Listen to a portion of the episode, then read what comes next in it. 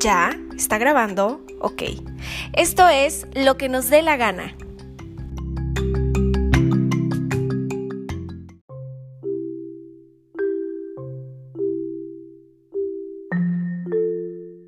Cuesta trabajo pensar en el futuro, un futuro al que todos los días nuevas noticias lo hacen más y más incierto, que si hay una nueva cepa de COVID-19, que si la economía se estanca, que ahora el peso perdió más valor o los políticos son cada vez más aprovechados de su poder.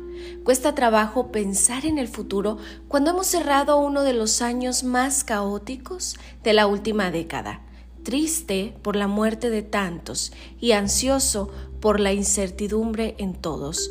Cuesta trabajo pensar en el futuro cuando toda la ilusión que pusimos hace exactamente un año, cuando el 2020 se asomaba prometedor, de repente, a la par de unos meses, nos cambió la vida por completo. Debo confesar que al inicio de esta pandemia pensaba que conocía a las personas que más cerca tenía, pero no. Seguro a más de uno de los que me escuchan les pasó igual. Queramos o no, esto nos ha obligado a aprender de nuestro interior, lo que queremos, pero sobre todo lo que ya no queremos, desde personas o rumbos de vida. Pero claro, la incertidumbre de ver todavía tanta inestabilidad del mundo nos frena a pensar sobre el futuro con el que ya hemos aprendido.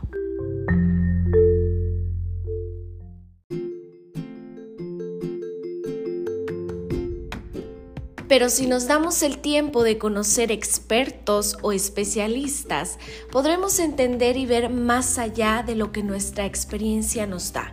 Hoy te quiero hablar de Pilar Jericó. Es una empresaria, escritora y conferencista con más de 20 años de experiencia. En su blog para el país, Laboratorio de la Felicidad, nos comparte puntos para armar nuestro futuro en medio de esta pandemia que parece que se acaba, pero no. Lo primero que ella recomienda es que pensemos en acciones que dependan de uno mismo. Si nos imaginamos, por ejemplo, que después de la crisis sanitaria llegará la bonanza económica, nos desesperaremos porque es improbable y ni siquiera depende de nosotros debemos focalizarnos en aquellos temas que están en nuestras manos, como por ejemplo imaginar una fiesta con amigos, un paseo por nuestra ciudad, comenzar nuevos estudios o hacer una escapada, la escapada que siempre soñamos. Vale la pena hacer una lista de acciones para una vez que hayamos superado la COVID-19. Si hemos perdido familiares, la sensación de vacío será inmensa pero podemos visualizarnos hablando y superando la pérdida, o al menos habiéndonos reconciliado con ella. Otro de los puntos es que diferenciemos fantasías de sueños. Posiblemente incluiremos unos sueños más factibles que otros en nuestra lista de acciones. Aparecerán incluso meras fantasías que nunca cumplimos. Las fantasías también tienen un sentido, entretienen a nuestra mente. No pasa nada por tenerlas eh, por ejemplo, en mi caso, llevo más de 15 años diciéndome que iré a bucear a un sitio muy bonito, pero nunca lo he hecho y dudo que lo haga. Siempre me ha servido de válvula de escape, aunque nunca me aportó demasiado. Por eso, para la situación actual, para enfrentarnos a la COVID-19, es mejor que nuestra lista no incluya demasiadas fantasías, sino sueños que nos ilusionen y que dependan realmente de nosotros. Ahora bien, Pilar Jericó recomienda que pongamos un propósito a nuestros sueños. El sueño que cobra más fuerza es aquel que ayuda a terceros o atiende a un propósito. Seguramente echemos de menos cosas cotidianas como dar un paseo, ver una película en el cine o comer en el restaurante favorito. Todas estas acciones podrían formar parte de nuestra lista post-COVID o como resumía Nietzsche, quien tiene un porqué para vivir puede soportar cualquier cómo pero nos para nuestro tren y nos dice que no definamos una fecha concreta. Aunque sepamos que todo esto va a pasar, No conocemos con precisión cuándo, ni debemos someter nuestra lista a una fecha concreta.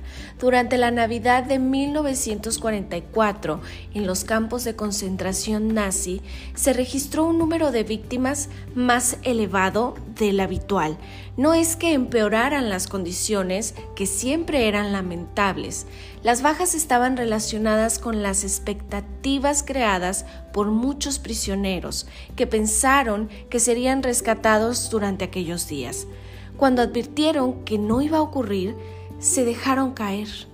Evidentemente no es comparable a la situación que vivimos, pero el ejemplo nos sirve para aprender algo.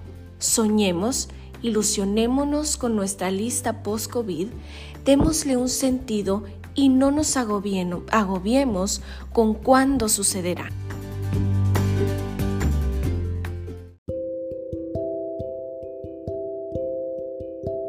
Hoy que escribí este pequeño guion para ustedes, recordé cómo era yo antes de la pandemia y creo que he bajado las revoluciones a 30, pero no porque hoy esté deprimida o haya echado todo por la borda, sino porque me vi, me vi ansiosa esperando llegar al trabajo, impaciente, esperando de otros lo, lo que yo no daba, conviviendo con gente que ya había caducado en su tiempo de amistad en cambio, hoy creo que si intentamos darnos un chapuzón en nuestro interior, reconoceremos las piezas de nuestro ajedrez y qué jaques necesitamos hacer.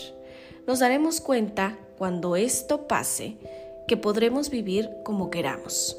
Por último, quiero recomendarles que mediten, se acerquen a aquello que los haga tener mayor confianza en ustedes mismos.